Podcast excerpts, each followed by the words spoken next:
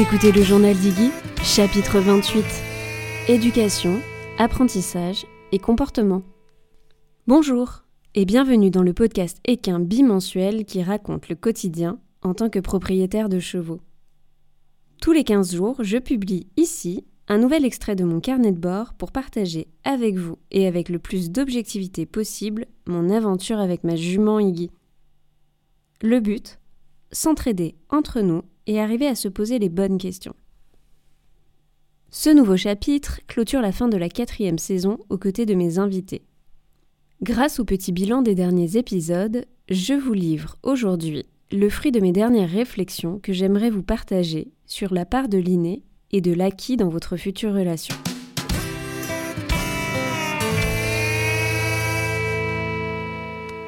Premier spoiler, cet épisode ne ressemblera à aucun autre.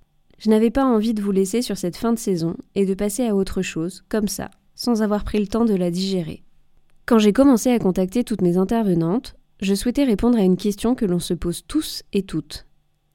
Comment tisser ce lien qui fera de nous l'humain, l'humaine idéale Et pour cela, il fallait prendre le temps de révéler l'invisible, c'est-à-dire d'observer ce qui ne saute pas aux yeux, de décrypter les indices que nous envoie notre cheval, en prenant le temps d'observer, d'écouter sa gestuelle, pour ensuite choisir l'ensemble des petites choses que l'on va mettre en place au quotidien, afin d'améliorer notre relation, et de faire des choix pour avoir un poney bien dans ses pattes. Lors de cette dernière saison, j'ai donc invité à ce micro des éthologues, des vétérinaires, comportementalistes, nutritionnistes, ergonomes aussi. Ce casting, je l'ai choisi pour aller chercher des réponses auprès de celles qui œuvrent au plus près des chevaux. Celles qui le connaissent lui, l'animal, avant qu'il ne devienne éventuellement l'athlète. Je sais pas vous, mais moi j'ai beaucoup appris en posant mes questions. Et c'est une chance incroyable d'avoir pu prendre le temps d'approfondir chacun des sujets. En tout cas, vos retours au fur et à mesure des épisodes m'ont aussi bien montré que ce format long pouvait vous plaire. Je n'ai perdu personne en cours de route, visiblement, ce qui était quand même un sacré challenge vu que chaque épisode approche ou dépasse les 1h30 d'enregistrement. Alors promis, je reviendrai avec d'autres invités dans le podcast mais pour l'heure, je vous propose de retrouver mon carnet de bord, 18 mois après l'arrivée d'Iggy.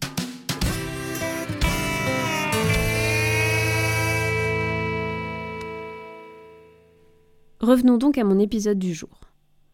Celui-ci m'a été inspiré par tous ces sujets dont nous avons parlé lors de la quatrième saison, mais aussi, je dois bel et bien l'avouer, une fois de plus par ma chienne Orion.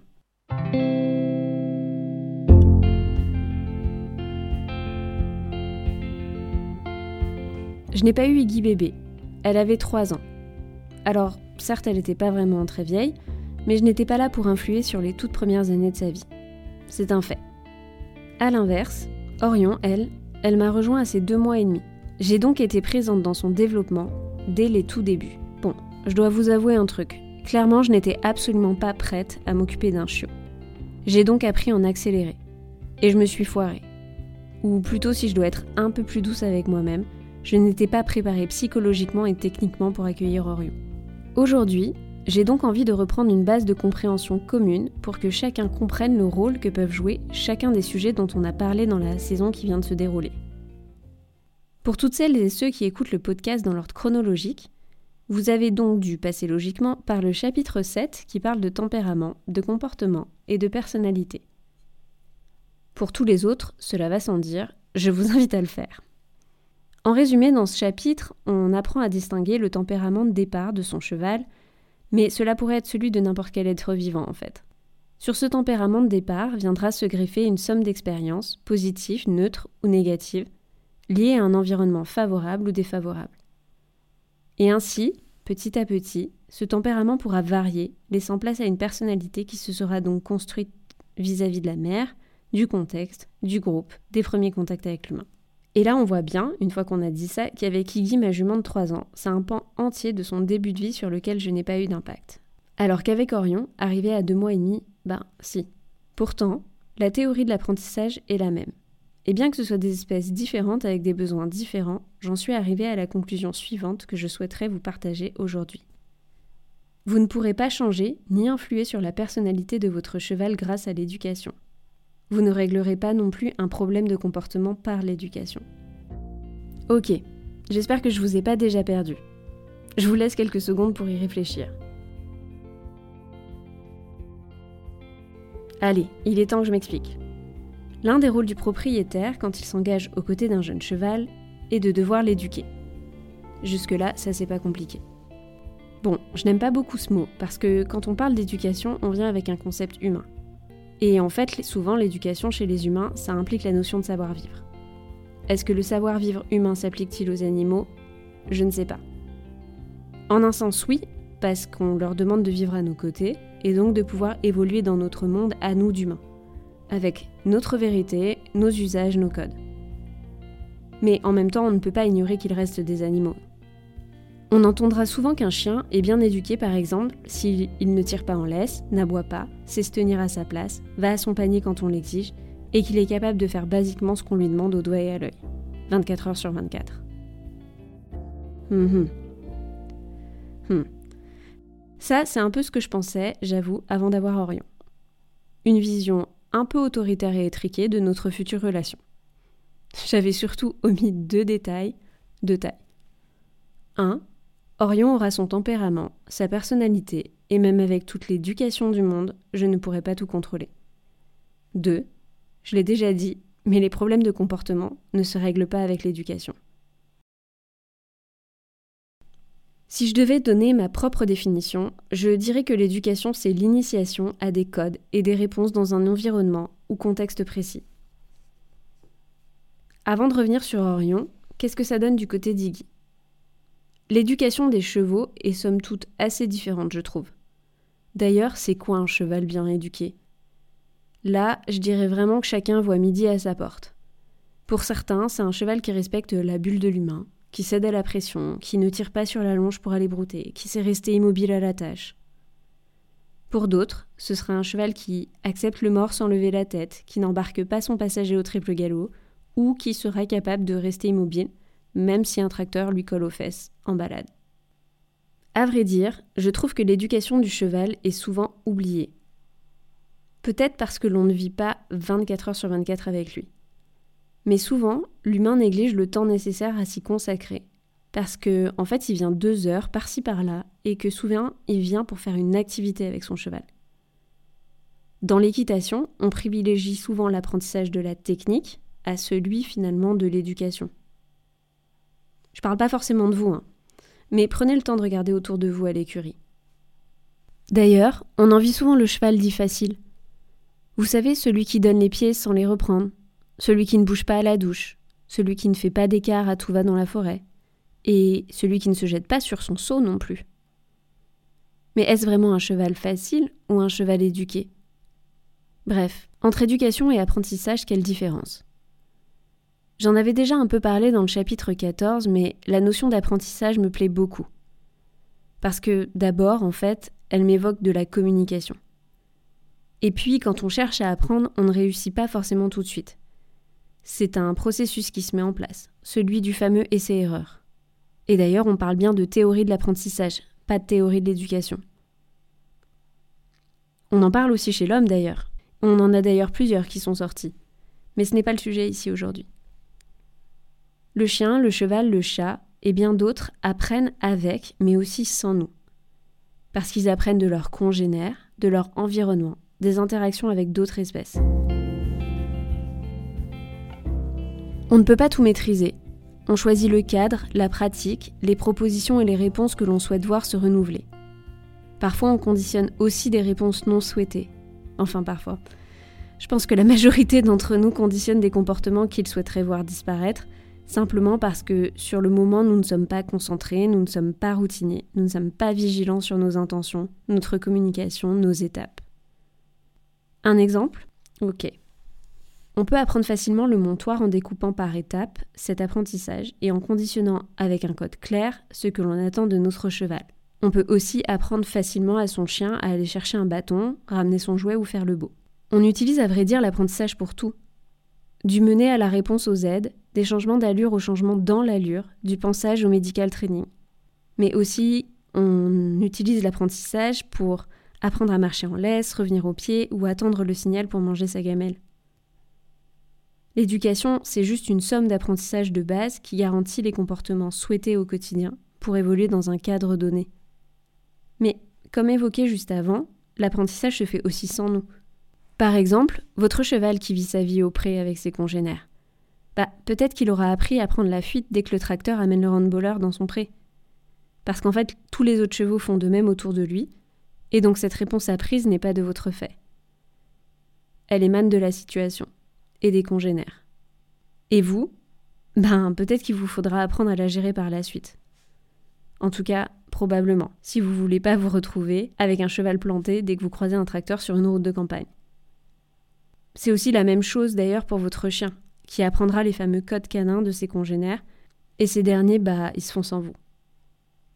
Et puis parfois, bah, l'apprentissage, il se fait malgré nous, souvent par manque de connaissances ou de vigilance.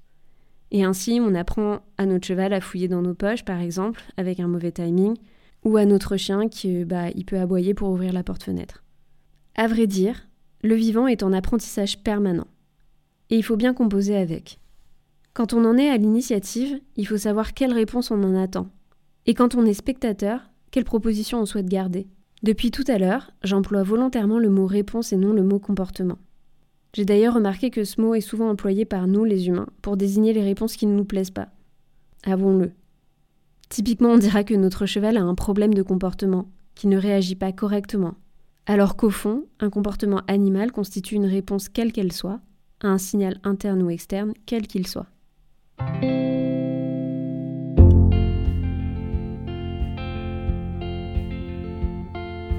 J'aimerais avant d'aller plus loin revenir sur le tempérament.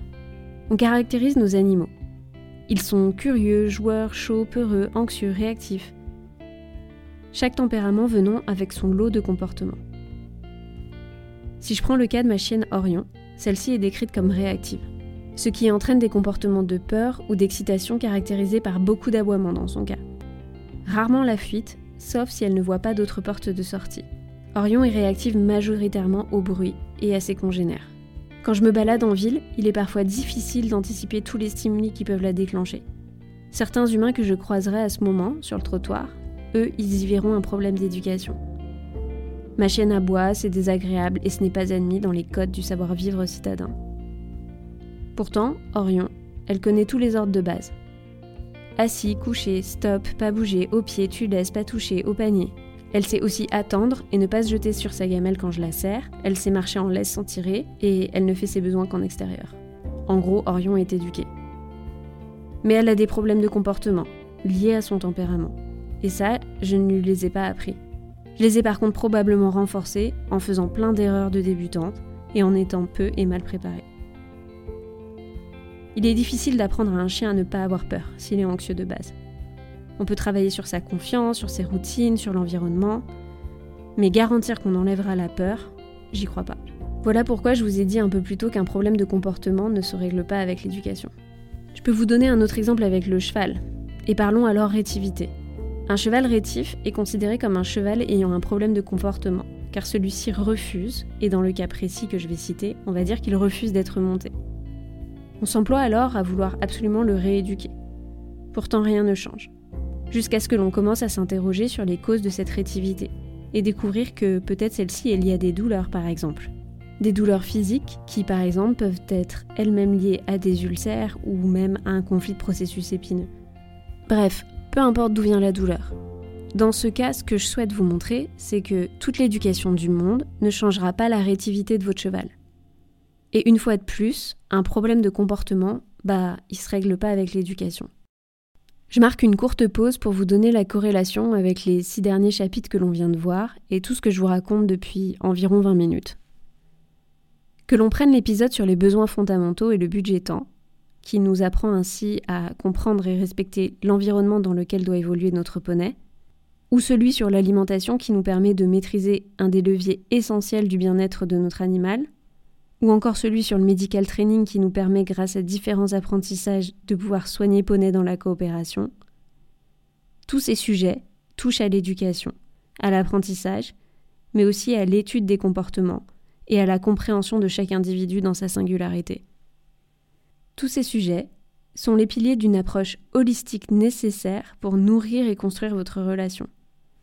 Holistique dans le sens premier du terme, ce qui veut dire que l'on s'intéresse à son objet dans sa globalité. Éduquer sans comprendre, apprendre sans vision, ne nous permet pas de nous rapprocher du vivant, ni de nos animaux. C'est avec cette prise de conscience, somme toute assez récente, que j'ai pu progresser avec Orion, en me servant de mon empathie, pour continuer d'aller rechercher un accompagnement plus spécifique. On ne peut pas juste copier-coller la feuille de route du voisin. Il n'y a pas une méthode miracle, il y a des méthodologies, des outils, des cadres différents pour évoluer et construire son propre chemin.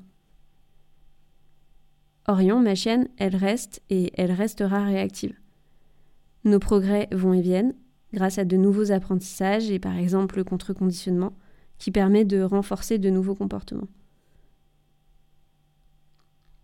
Avec Iggy, tout ce que j'ai appris grâce à Orion me permet de redoubler de vigilance, mais je dois avouer que tout me semble bien plus facile. Le cadre est simple, l'environnement est beaucoup plus facile à maîtriser, la temporalité me permet de rester concentré quand je suis avec elle et de prendre mon temps. Mais surtout, surtout, sa nature curieuse et volontaire font d'elle une partenaire appliquée.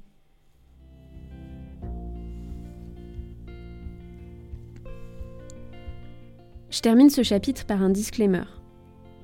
Tout ce que je viens de vous confier est le fruit de ma réflexion et mon avancée personnelle.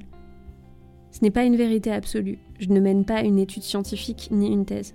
Je me trompe peut-être, et j'apprendrai encore plus demain, ce qui me permettra d'affiner mon regard prochainement. Cependant, j'aimerais vous inviter à vous questionner vous aussi sur le sens de ces trois mots, leur corrélation et l'emploi que vous en faites. Ma boîte ADM est ouverte comme toujours, donc à vos claviers. C'est déjà la fin de ce chapitre. Si vous avez aimé cet épisode, n'hésitez pas à partager le podcast sur vos propres réseaux sociaux, ni même à me laisser quelques étoiles. D'ailleurs, pour toutes celles et ceux qui écouteraient via Apple Podcast, ne soyez pas timides et laissez-nous un commentaire. Honnêtement, c'est ce qui permet de faire découvrir le podcast à d'autres personnes. Et je vous en remercierai jamais assez. Si vous ne vous êtes d'ailleurs pas encore abonné, c'est aussi le moment de le faire pour ne louper aucun des prochains épisodes à venir. On se retrouve ici dans 15 jours pour un nouveau chapitre et en attendant, vous pouvez aussi nous rejoindre, Iggy et moi, sur Instagram. On y est sous le pseudo iggy.journal. Merci de votre écoute et à bientôt.